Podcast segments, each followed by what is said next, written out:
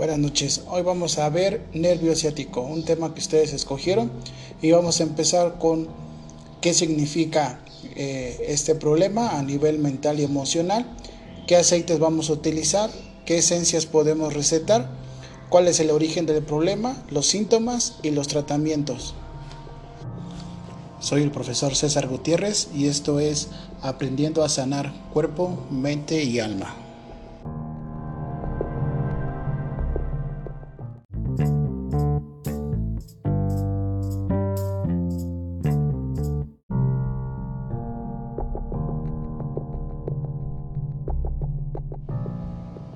La hipocresía es parte del origen de este problema, del dolor del nervio ciático. ¿Por qué el paciente es hipócrita? Porque muchas veces busca manipular, busca satisfacer a los demás, busca alegrías pasajeras, busca hacerse daño. En esta búsqueda va a formar máscaras. Por ejemplo, eh, el ser amoroso, el ser comprensivo, el ser alegre, el ser triste, el ser una persona pulcra, el ser una persona recta. Siempre va a tratar de atraer, pero lo que va a pasar es de que esas máscaras al romperse es porque el paciente da a conocer realmente sus intenciones. ¿Y quiénes van a crear esas máscaras? Nuestros malos hábitos, nuestras creencias, se forma un carácter de esa manera. Ese carácter, esa máscara que va a formar la persona, es la manera de defender y ofender. Es un escudo. De esa manera, ataco y me defiendo. Por ejemplo, la máscara de la alegría.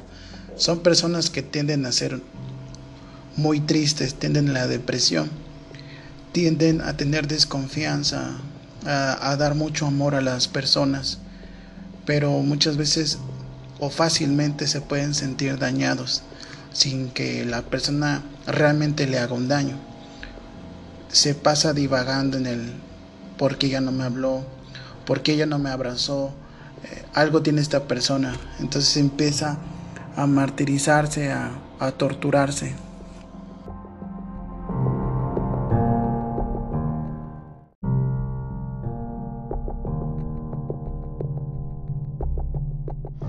La máscara de la tristeza y el llanto. Son personas que van a buscar protección, aliento, comprensión, apoyo emocional. Siempre van a buscar personas más fuertes emocionales que ellos o que ellas para que de esa manera se sientan protegidos. Si es una persona que va a ser frágil de carácter, a esa persona no le conviene porque no le va a dar ningún cobijo. Entonces son personas que buscan eh, tener que les tengan compasión, a veces lástima. De esa manera puedes manipular.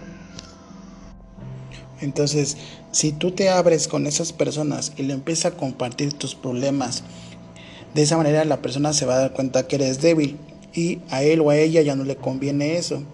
Son personas muy hirientes, eh, no se van a compadecer de ti, siempre van a exprimirte lo que más puedan porque muchas veces sus problemas son mentiras o exageran en sus problemas.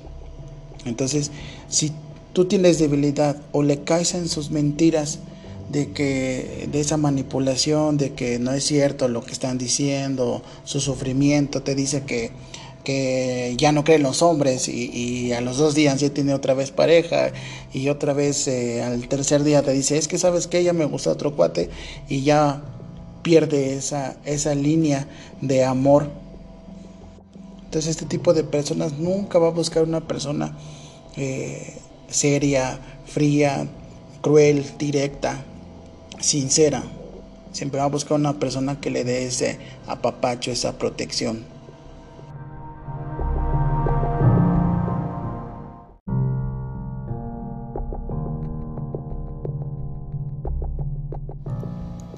También está la máscara del amigo leal.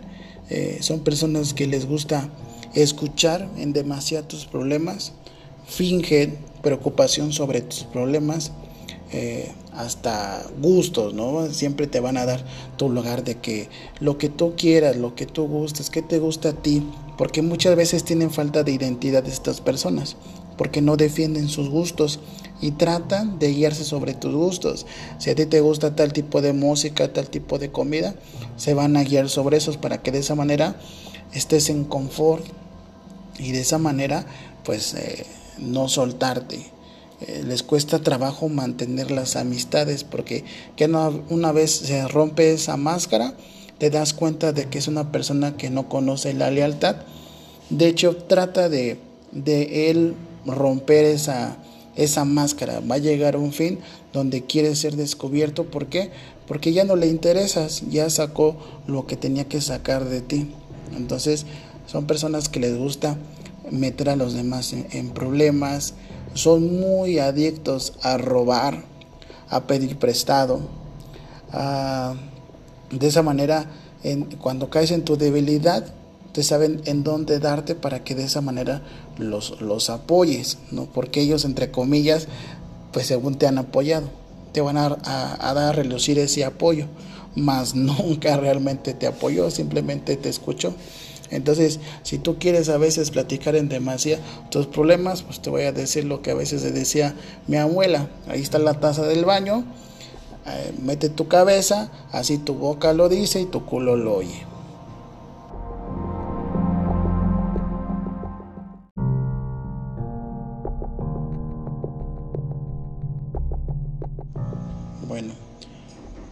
Dimos unos ejemplos sobre la hipocresía social o sea, el emprendimiento con otras personas, pero ahora existe la hipocresía hacia uno mismo y esto tiene que ver sobre nuestras creencias y nuestros ideales, porque a veces hacemos unas cosas que nos arrepentimos, que no creemos, creemos en otras cosas, muchas veces tenemos doble moral. Eh, muchas veces esto hace que nuestras debilidades crezcan y tengamos menos fortalezas. ¿Por qué? Porque no somos congruentes en lo que decimos, en lo que queremos y en los resultados que tenemos. Esto crea que inseguridad, insatisfacción, eh, coraje, eh, incertidumbre. Entonces, regresando al paciente con problemas en el nervio ciático, ya sabemos que una parte de la hipocresía, entonces vamos a preguntarle qué es lo que lo acompleja, qué es lo que lo agobia, por qué se siente incomprendido, por qué se siente a veces poco amado, poco apapachado. Si le cuesta trabajo dar a conocer su dolor, sus frustraciones, sus miedos.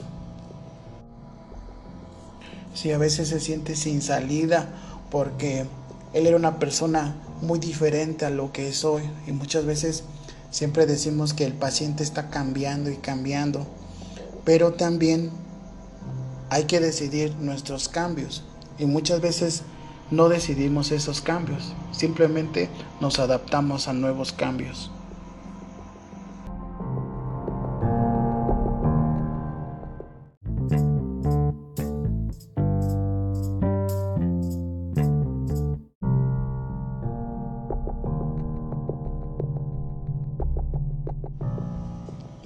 Pero ¿a qué le tiene miedo? Le tiene miedo al futuro, eh, siempre tiene esa incertidumbre de lo que eh, pueda pasar, sea bueno, sea malo. Eh, sobre todo siempre es pesimista, no espera mucho de las cosas, pero se está torturando por el futuro, aún así. El otro factor que le tiene miedo es miedo al dinero, ya sea uno al perderlo, dos al gastarlo Tres, el no tenerlo. muchas veces, ¿qué estás haciendo para eh, obtener cosas? ¿no? El, cómo estás obteniendo ese dinero, el de que, qué estás haciendo para producir más, qué frutos tienes de ese dinero. Esos son los miedos ¿sí? que puede sentir el paciente con problemas del nervio ciático. Miedo a su futuro y miedo al dinero. Entonces, puede ir en etapas este miedo. ¿sí? del pánico, de la psicosis, del terror. ¿Y cómo voy a saber que mi paciente está en ese grado? Porque el dolor, uno, es demasiado intenso y dos, empieza a perder movilidad en las piernas. Cada vez los dolores son más intensos, se recorre más del, del centro de la columna hacia las nalgas, hacia los pies, hacia los talones. Hay pacientes que les puede decir que se les recorre de abajo hasta la nuca el dolor. Es muy variable. Entonces es cuando ese miedo ya fue muy rebasado. Pero acuérdense que esto es por miedo al futuro y miedo al dinero.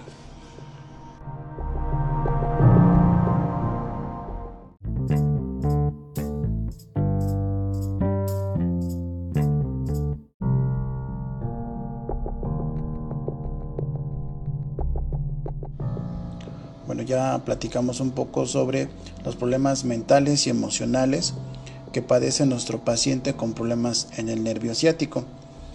Vamos a hablar sobre el origen. Y el origen va a ser sobre la cuarta y quinta lumbar, un problema físico. Y recordemos un poco sobre el triángulo de la energía, que un problema físico puede afectar algo mental y algo emocional o viceversa. ¿sí?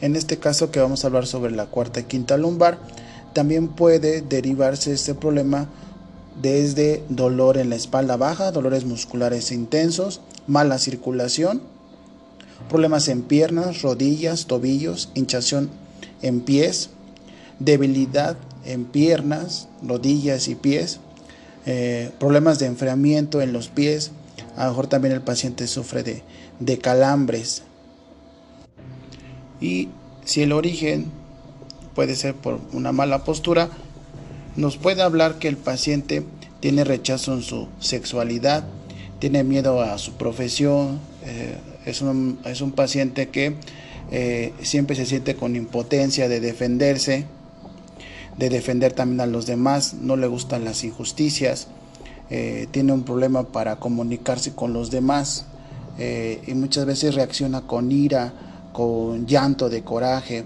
eh, es incapaz de recibir placer.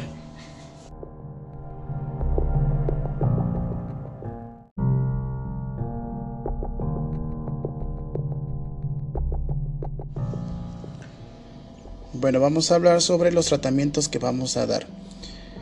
Vamos a hablar de los aceites para los masajes, las esencias comestibles y los masajes que vamos a utilizar, acupuntura y finalizar con la quiropraxia. Vamos con los aceites.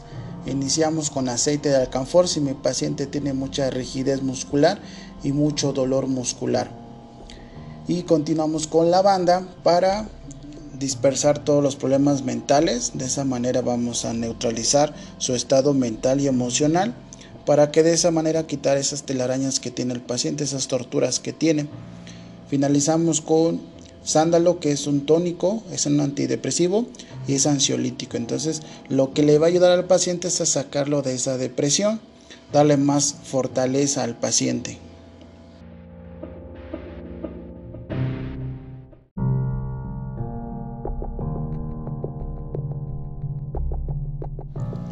Seguimos con las esencias comestibles.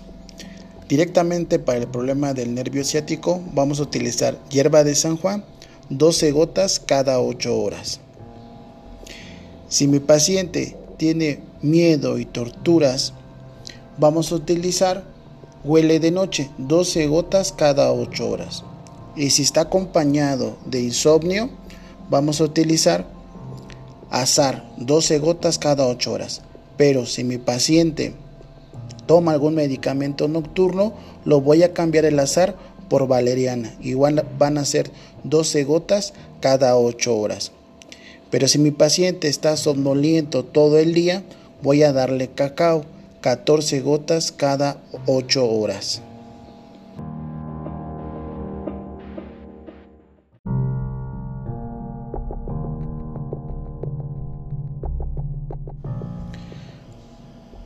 vamos a reforzar este tratamiento con las flores del Dr. Bach y es un tratamiento sublingual igual.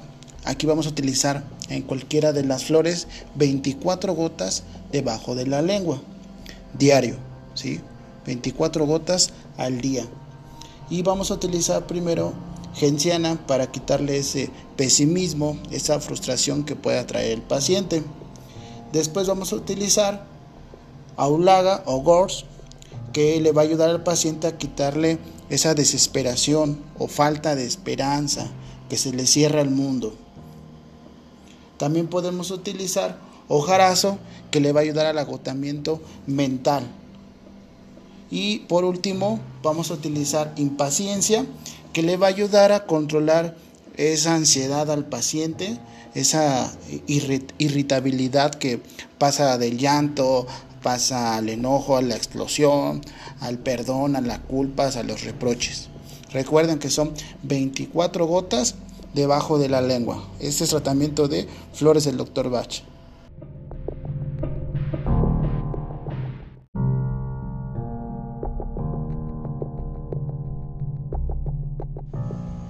Y por último, los tratamientos que vamos a realizar en masajes, acupuntura y quiropraxia. Vamos a utilizar el aceite de alcanfor junto con el sándalo y vamos a iniciar con un masaje deportivo etapa 1. Nuestro paciente está boca abajo y vamos a, checar su umbral del dolor, toda la espalda, zona lumbar, nalgas, piernas, pantorrillas, planta del pie, y de esa manera vamos a sacar este eh, de dónde inicia la molestia hasta dónde termina. Seguimos con el masaje oriental y vamos a localizar los puntos de dolor en lo que es en nalgas, los puntos de carga. También vamos a localizar los puntos de cola de dragón, puntos en piernas, puntos en planta del pie. Vamos a localizar todos y checar cuáles cuáles son los afectados, para que de esa manera vamos a moxar. Si localizamos puntos muy dolorosos que el paciente nos avisa, podemos utilizar la ventosa fija o la ventosa móvil o combinarlas. Primero pongo las fijas y después la móvil. Esto, esto vamos a utilizar en la zona lumbar y también en nalgas, las ventosas y adelantarnos a nuestra segunda consulta del paciente para este tratamiento vamos a utilizar acupuntura. Vamos a utilizar el tratamiento de cola de dragón que está en el centro en la, zona lumbar que son ocho puntos centrales y dos puntos en cada nalga. Vamos a ponerlo a 45 grados las agujas y lo vamos a moxar. Recuerden que esto se debe de hacer en la segunda consulta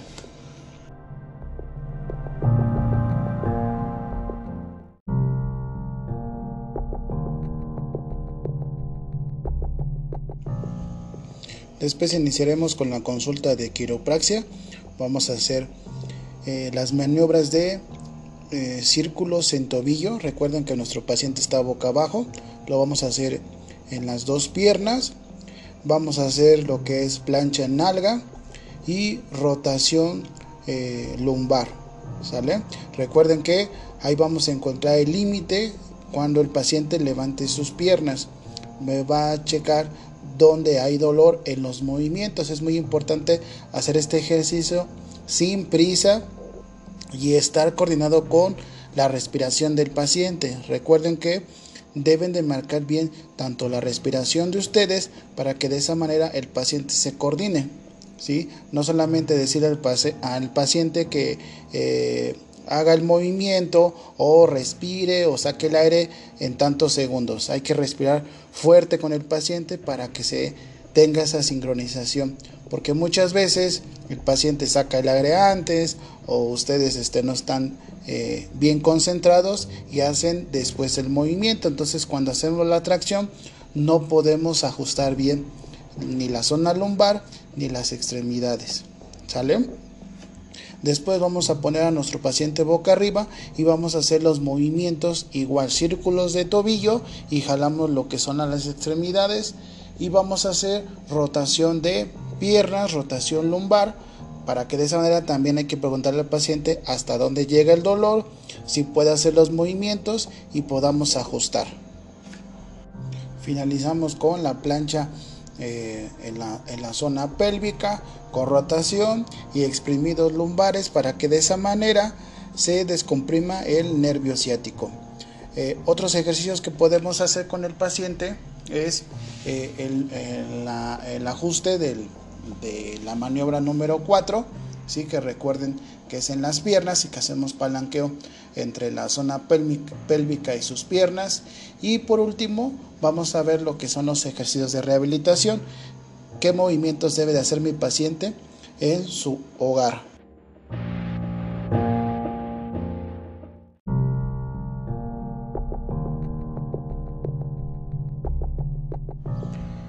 Bueno, este es el final de este programa del tema inflamación del nervio ciático. Espero que sea de su utilidad para darle mejor tratamiento a sus pacientes.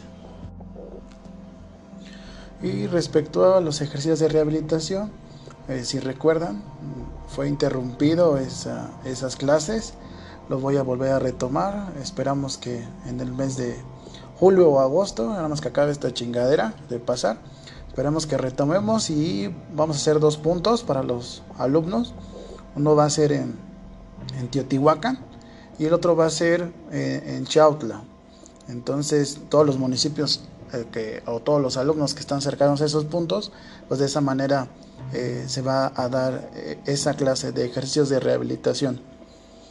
Bueno, sería todo. Me despido. Espero que nos encontremos mejor cada día.